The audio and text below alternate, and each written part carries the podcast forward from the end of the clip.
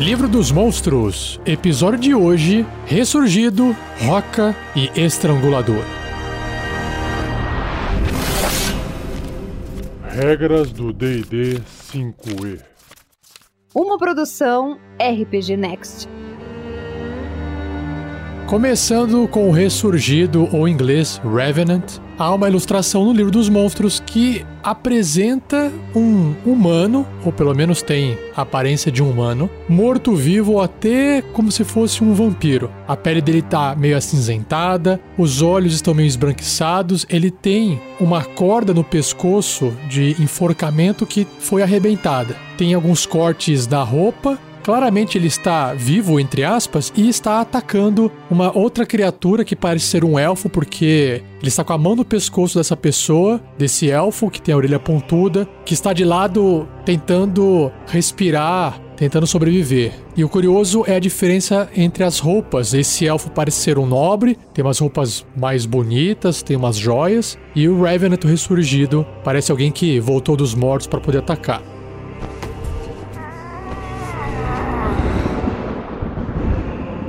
Ressurgido. Um ressurgido se forma da alma de um mortal que teve um destino cruel e indigno. Hum, faz sentido então a corda ali no pescoço. Ele agarra seu caminho de volta para o mundo em busca de vingança contra aquele que o injustiçou. O ressurgido reivindica seu corpo mortal e lembra superficialmente um zumbi. Porém, ao invés de olhos sem vida, os olhos de um ressurgido queimam com a determinação e fúria. Se o corpo original do ressurgido for destruído ou estiver de alguma outra forma indisponível, o espírito do ressurgido entrará no corpo de outro humanoide. Independentemente de que corpo o ressurgido esteja utilizando como receptáculo, seu adversário sempre reconhece o ressurgido por quem ele realmente é. Caramba, que massa!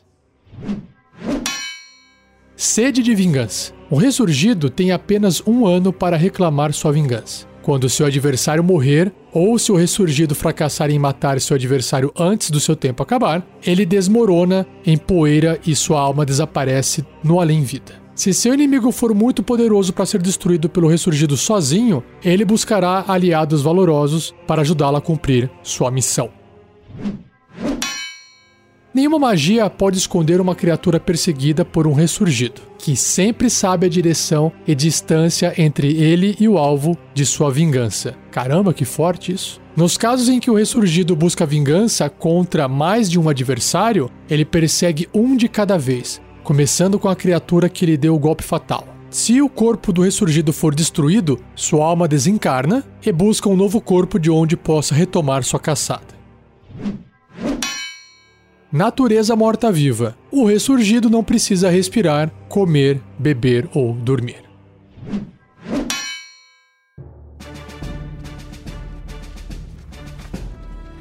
Bloco de estatísticas do ressurgido. Ele é um morto-vivo médio e com a tendência ou alinhamento neutro. Ou seja, te dá a liberdade de usar o ressurgido da forma que for mais conveniente em termos de atitudes comportamentais. Classe armadura 13, uma armadura de couro. Pontos de vida 136, caramba, altíssimo. Deslocamento 9 metros ou 30 pés. Em atributos físicos e mentais, ele tem força 18 bem forte, destreza 14 também bem ágil, constituição 18, caramba, inteligência 13, acima da média, sabedoria 16, bem acima da média e carisma 18. Caramba. E aí ele tem bônus nos testes de resistência de força mais 7, constituição mais 7, sabedoria mais 6 e carisma mais 7. Resistências a dano necrótico e psíquico. Ele é um morto-vivo, né? E também tem imunidade a dano de veneno e as condições de amedrontado. Nossa, não pode ser amedrontado. Atordoado. Caramba, não pode ser estunado. Enfeitiçado, envenenado, exausto e paralisado. Muito forte. Sentidos, ele tem visão no escuro de 18 metros, que são 60 pés, e uma percepção passiva de 13. Idiomas, os idiomas que conhecia em vida, e seu nível de desafio é 6, ou 2.300 pontos de experiência. Um ótimo número para pegar aventureiros ali de início de aventuras longas. Em traços, ele tem imunidade à expulsão. O ressurgido é imune a efeitos que expulsem mortos-vivos, ou seja, os clérigos, por exemplo, não podem fazer nada em relação ao seu canalizar divindade. Outro traço é o rastreador vingativo. O ressurgido sabe a distância e a direção de qualquer criatura contra quem busque vingança, mesmo se a criatura e o ressurgido estiverem em planos de existência diferentes. Se a criatura que está sendo rastreada pelo ressurgido morrer, o ressurgido saberá. Muito bom.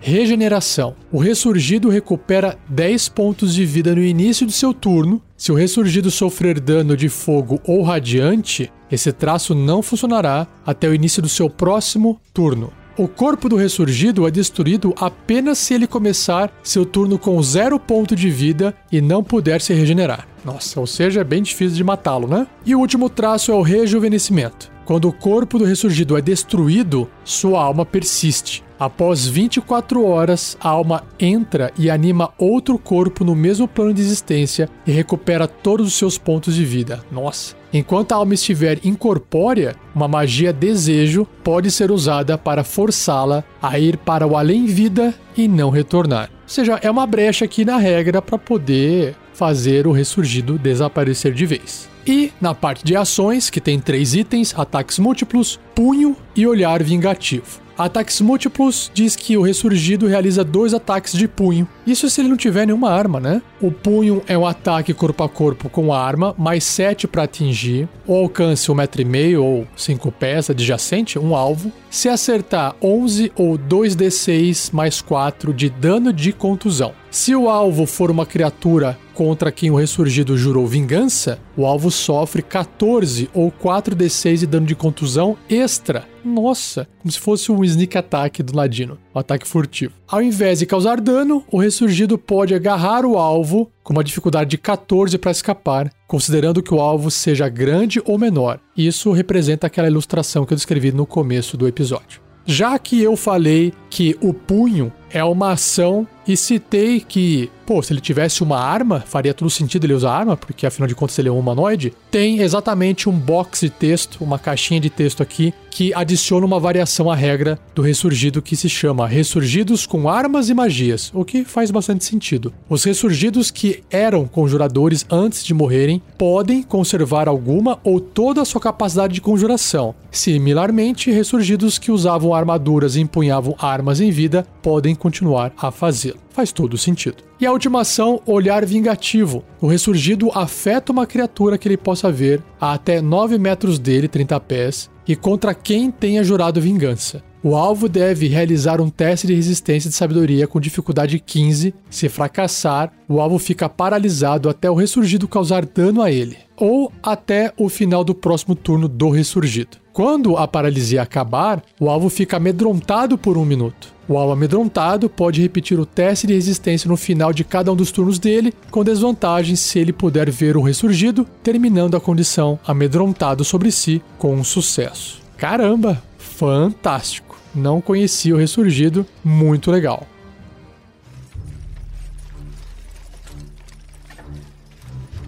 Ideia de aventura.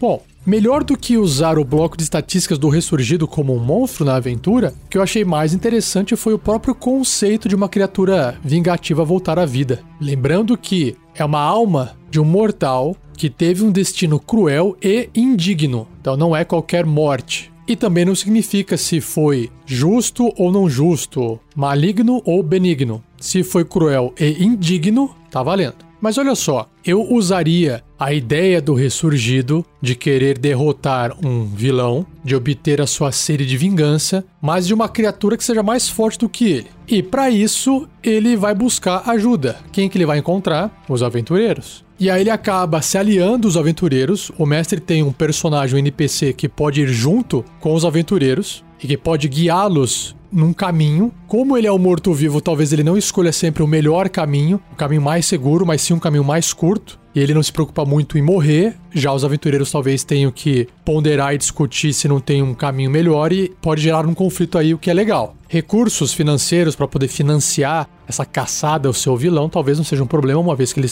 é morto e não se preocupa muito com as coisas, ele não cansa, não respira, não come. Imagino eu que seja mais fácil para um ressurgido insistir até conseguir o que ele precisa para poder obter suporte e auxílio. E aí desenvolver esse personagem no decorrer de uma aventura que inclusive pode ser uma one shot, já que o Revenant, o ressurgido, sabe o local e a posição do seu alvo, fica fácil de tornar a aventura mais linear. E ela pode acabar se tornando um trilho cheio de desafios, o que acaba funcionando muito bem para aventuras one shot ou aventuras bem curtinhas, onde os personagens não podem ficar divagando muito por aí por causa do tempo. E nesse trajeto dá para desenvolver um diálogo, talvez ele seja fechado, talvez o ódio que ele tenha não permita ele conversar sobre aquilo, mas pode ser que ele também encontre uma redenção, pode ser que ele descubra que o destino cruel e indigno que ele teve, na verdade, não foi por causa daquele alvo que ele desejava matar, ele descobre uma outra informação, e aí tem um plot twist narrativo, e quando na verdade o alvo talvez fosse outra coisa, ou até mesmo ele, ele foi o culpado das coisas que aconteceram com ele, e ele precisava ser abatido por algum motivo que ele mesmo desconhecia. E aí pode ser que ele no final tire a própria vida e ele descubra que ele era quem deveria realmente estar morto e aí o espírito dele fica em paz e desaparece. Então, dá para criar uma história muito legal, só com a presença desse NPC, sem precisar combatê-lo diretamente. Esse conceito achei muito massa. Se você tiver também uma ideia de usar o Ressurgido como um personagem em uma aventura e quiser compartilhar a sua ideia, você sabe que pode acessar o fórum do RPG Next lá no topo do site do rpgnext.com.br ou comentar no post de onde esse episódio foi publicado. Seja você também um guerreiro ou uma guerreira do bem. Para saber mais, acesse padrim.com.br barra rpgnext ou picpay.me barra rpgnext.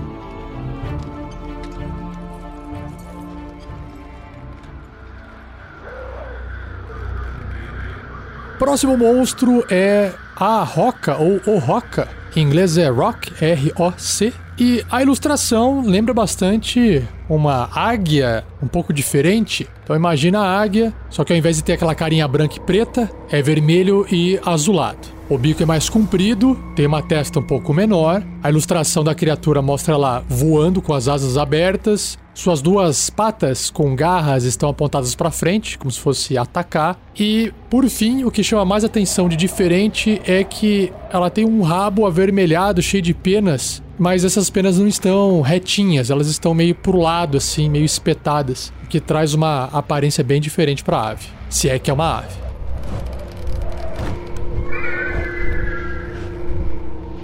Roca. À primeira vista, a silhueta de uma roca parece mais com a de qualquer ave de rapina. É isso aí. Conforme ela desce, porém, seu tamanho descomunal torna-se terrivelmente claro. Nossa! Durante o voo, a envergadura de asas de uma roca chega a 70 metros ou mais, ou 200 pés ou mais. Durante o descanso, empoleirados nos picos das montanhas que são seus lares, esses pássaros monstruosos rivalizam os antigos dragões em tamanho. Caramba!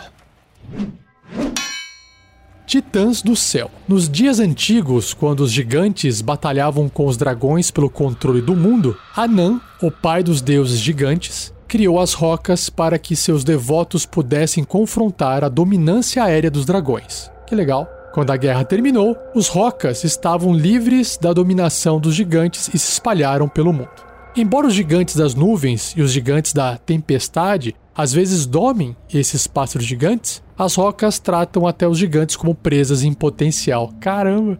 Elas voam grandes distâncias em busca de comida, voando bem acima das nuvens para alcançar seus territórios de caça preferidos. Uma roca raramente caça criaturas rápidas ou pequenas e ignora cidades e florestas, onde as presas podem buscar abrigo facilmente. Quando ela encontra um alvo grande e lento, como um gigante, uma baleia, um elefante, ela mergulha para agarrar a presa com suas garras maciças.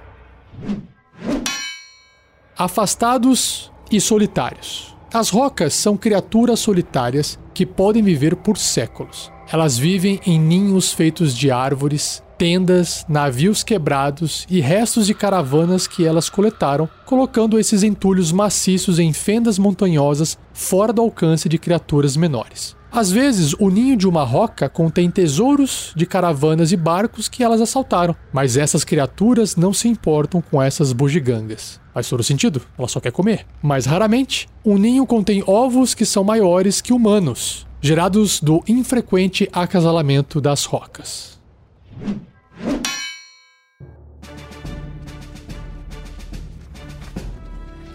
Bloco de estatísticas da Roca. Ela é uma monstruosidade imensa. Ela é Gargantuan, que é o maior tamanho das criaturas no livro dos monstros. Ela vai ocupar ali num tabuleiro, no mínimo 4 por 4 quadradinhos. Um gigante ocupa 3 por 3, só para você ter uma noção. Então ela realmente chega a ter o tamanho de dragões anciões ou até maiores. Que bacana. E o seu alinhamento, sua tendência é imparcial ou unaligned. Bom, ela tem a sua classe armadura que é 15, uma armadura natural. Pontos de vida 248, caramba, maciça ela, hein? Deslocamento 6 metros se tiver no chão, 20 pés, pouquinho. Mas voando, aí sim, 36 metros ou 120 pés. Em atributos físicos e mentais, a força dela tá quase no final, que é número 30, é 28. Muito forte. Sua destreza é 10, sua constituição é 20, bem alta. A destreza é na média, né? 10 é igual a um ser humano. Inteligência 3, inteligência de um animal, apesar dela ser uma monstruosidade, porque é um animal que não existe, né? Sabedoria 10 e carisma 9.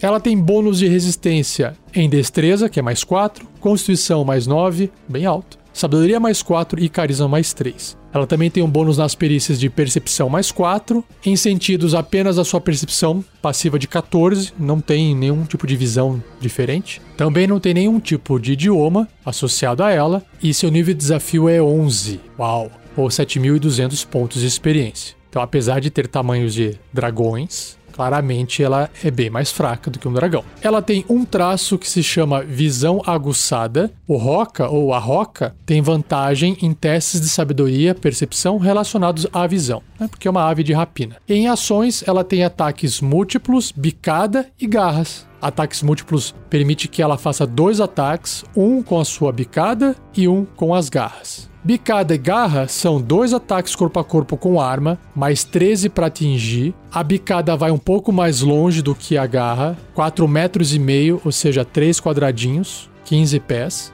A garra são 3 metros, 2 quadradinhos, 10 pés. E os dois apenas contra um alvo só. Se a bicada acertar, 27 ou 4d8 mais 9 de dano perfurante. Se a garra acertar, 23, um dano menor, 4d6 mais 9 de dano cortante. Só que tem um detalhe: apesar do dano ser menor, tem um efeito a mais. E o alvo é agarrado, porque agarra, agarra.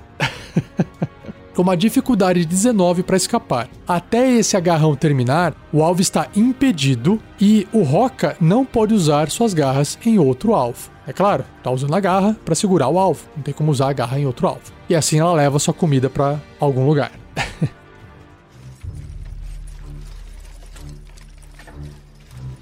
Ideia de aventura. Os aventureiros são contratados talvez por um mago ou até por uma pessoa meio exótica que tem uma certa quantidade de dinheiro a cumprir uma missão que é trazer um ovo de roca do topo de algum lugar ou de um lugar escondido onde se tem notícia de terem vistos estas aves. É claro que a pessoa que está contratando os aventureiros não tem uma noção real do que, que é essa tal de roca. Sabe que se trata de uma ave grande, sabe que se trata de uma ave de rapina que é perigosa, mas ele acha que pessoas bem armaduradas, equipadas e que estejam dispostas a receber um dinheiro para poder cumprir essa missão estão aptas a seguir adiante. E ele diz que, ó, é, eu preciso do ovo dela, o ovo é grande, vocês vão precisar levar aqui, sei lá, essa mochila aqui especial para poder trazer o ovo de volta sem quebrar. Mas o interessante é esse: os aventureiros não terem a noção de que o ovo é maior do que o corpo de um humano. Porque é grande, pô, ovo de avestruz já é grande pra caramba, mas cabe na sua mão. E aí eu acho que criar essa diferença vai trazer aquele impacto do tipo, ó, de longe vocês então chegam próximo e vocês veem lá que tem uma ave cima do topo de uma montanha. E pode ser que não dá para ter uma noção do tamanho. Claro que se ela tiver talvez do lado de um navio, você vai perceber que o negócio é gigante, que a ave é muito grande, mas se ela tiver talvez no topo de uma colina ou próximo a uma montanha, fica mais difícil se você não tiver coisas pontos de referência por perto para você poder comparar o tamanho daquela ave. Talvez árvores, enfim, talvez um teste de percepção para poder falar assim: olha, essa ave é maior do que vocês estavam imaginando. E só o fato de chegar próximo e enxergar a ave, com certeza a ave já vai ter uma visão bem melhor de quem já tá chegando. Imagina, se você que é um humano já enxergou a ave, imagina ela, já te enxergou bem antes disso, né? E aí você pode apresentar essa criatura, essa roca, dessa forma. E, é claro, ela talvez não seja uma ameaça aos aventureiros por se tratar de criaturas pequenas do qual ela não se interessa. Mas aí que tá, são os aventureiros que vão incomodar essa criatura e vão chegar lá para poder tentar fazer alguma coisa. E ela só vai se defender. Ela tem um alinhamento imparcial. E aí pode ter um cenário onde os aventureiros têm que se esconder, ela tenta pegar, não consegue, ela vai destruindo o cenário e aí tira a cobertura que eles têm. Como ela tem 248 pontos de vida, caramba, dá para fazer um monte de coisa, até abater essa ave, e não precisa ter uma só, pode ter mais de uma. E os aventureiros também não precisam estar em níveis tão altos. Eu já arriscaria colocar ali nível 5, a nível 4, nível 6 já daria um bom desafio. Show de bola!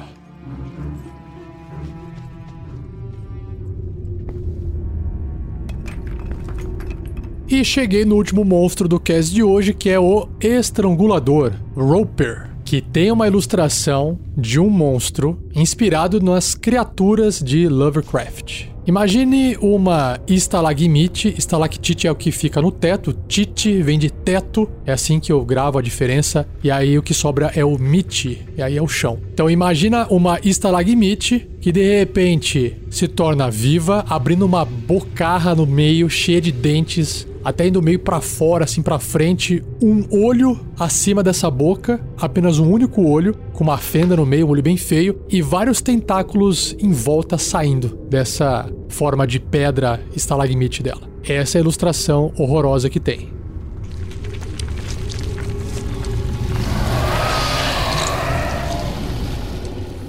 E o texto descreve o seguinte: Estrangulador. Vivendo em cavernas e grutas por todo o subterrâneo, estranguladores vorazes devoram tudo o que eles conseguem pegar e agarrar. Um estrangulador come qualquer criatura, desde bestas do subterrâneo até aventureiros e seus equipamentos. Um estrangulador tem a aparência de uma estalagmite ou estalactite. Ah, pode ser de ponta cabeça também. O que muitas vezes permite que eles ataquem de surpresa. A criatura pode se mover lentamente usando centenas de cílios grudentos sob sua base. Nossa. Ele escala muros de cavernas e as rochas no teto, encontrando a melhor posição de onde atacar.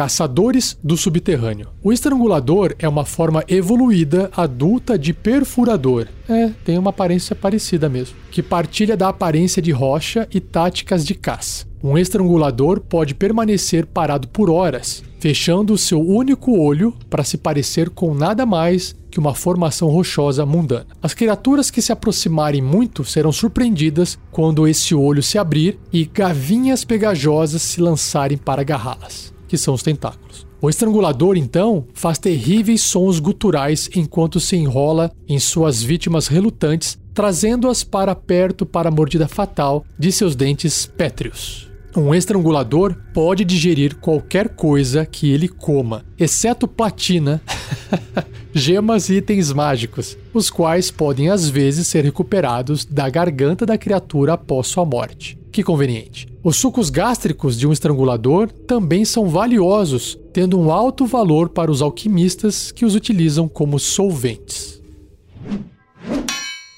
Gavinhas enfraquecedoras. Um estrangulador possui seis protuberâncias ao longo de seu corpo, das quais se estendem gavinhas pegajosas que se aderem a tudo que tocam. Cada gavinha libera farpas finas como cabelo que penetram na carne das criaturas e drenam sua força. Caramba! Então a vítima pode resistir fracamente enquanto o estrangulador a enrola. Se uma gavinha for cortada ou partida, o estrangulador produz uma nova para substituí-la. Fantástico!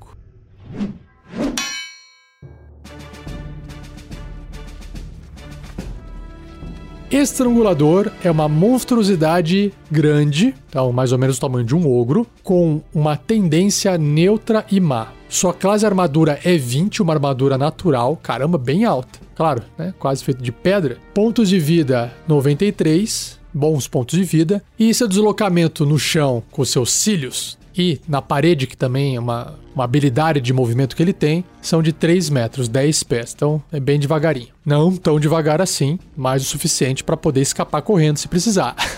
Nos atributos ele tem força 18, bem forte, destreza 18, abaixo da média, constituição 17, bem alta, inteligência 7. Olha só, achei que ele fosse menos inteligente. Tem uma boa inteligência para uma criatura com esse aspecto, essa aparência, por ser uma monstruosidade. Sabedoria 16, bem alta, e carisma 6. Ele tem bônus nas perícias de furtividade mais 5 e percepção mais 6. Em sentidos, ele tem visão no escuro de 18 metros ou 60 pés e percepção passiva de 16. Não tem nenhum idioma e seu nível de desafio é 5 ou 1800 pontos de experiência. Nos traços ele tem três tipos: aparência falsa, gavinhas aderentes e escalada aracnídea. Aparência falsa, como o próprio nome diz, enquanto o estrangulador se mantiver imóvel, ele é indistinguível de uma formação de caverna comum, como uma estalagmite ou estalactite. Gavinhas aderentes é o traço onde permite o estrangulador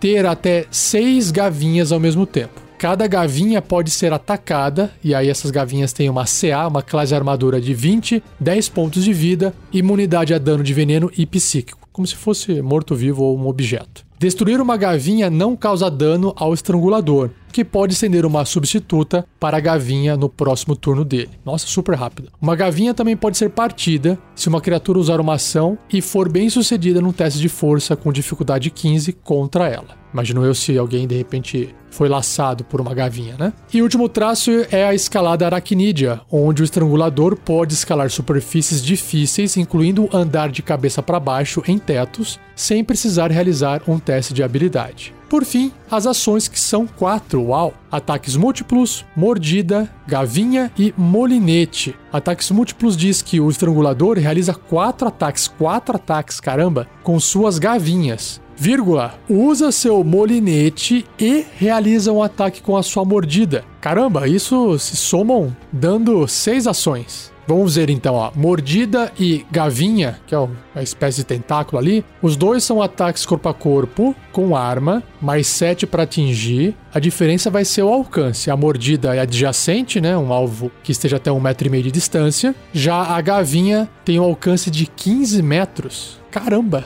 10 vezes mais distante do que a mordida. São 50 pés só que apenas uma criatura. Se a mordida acertar, causa 22 ou 4d8 mais 4 de dano perfurante. Um bom dano aqui, hein? Se a gavinha acertar, o alvo é agarrado, tem uma CD, uma dificuldade de 15 para poder escapar. Enquanto esse agarrão durar, o alvo está impedido e tem desvantagem em testes de força e testes de resistência de força, e o estrangulador não pode usar a mesma gavinha em outro alvo mas como ele tem seis gavinhas, ele pode agarrar seis criaturas. E é difícil de escapar porque a pessoa tem desvantagem, né, nos testes para poder escapar. Por fim, a ação molinete. O estrangulador puxa cada criatura agarrada por ele 7 metros e meio em sua direção, ou seja, metade do alcance máximo da gavinha, 25 pés. Então dá para imaginar, né? Como a criatura tem uma velocidade muito baixa, ela estende suas gavinhas com um ataque, tenta agarrar as criaturas e aí ela, como parte da sua ação múltipla, do ataque múltiplo, ela pode usar o molinete,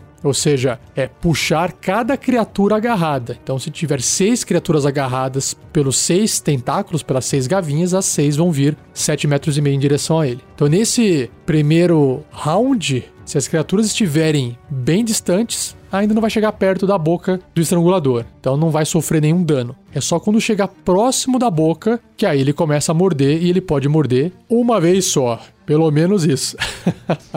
que criatura fantástica. Feia, mas muito interessante.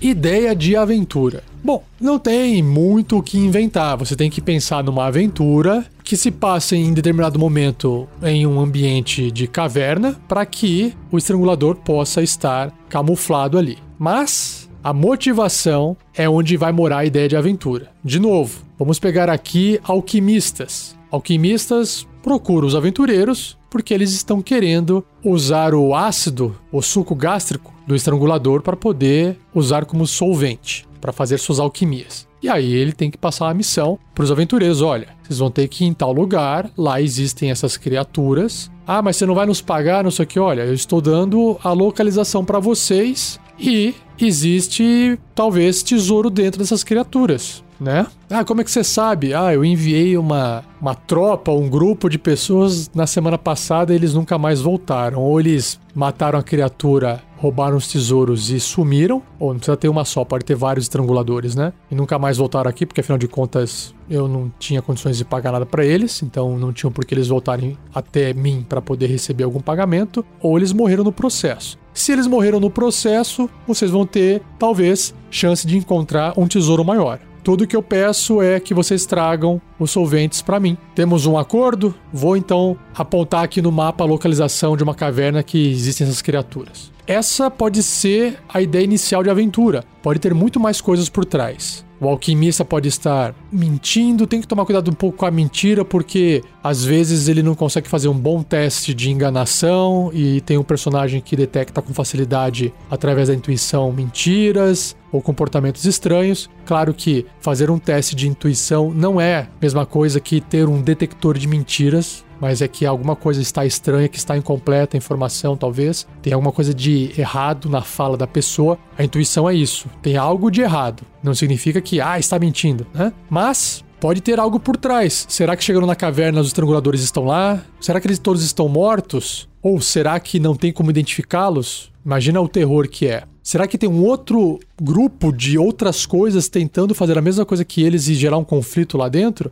Enfim, dá para desenrolar bastante com base nisso. Mas com certeza o estrangulador está no meio dessa história, não precisa estar no fim.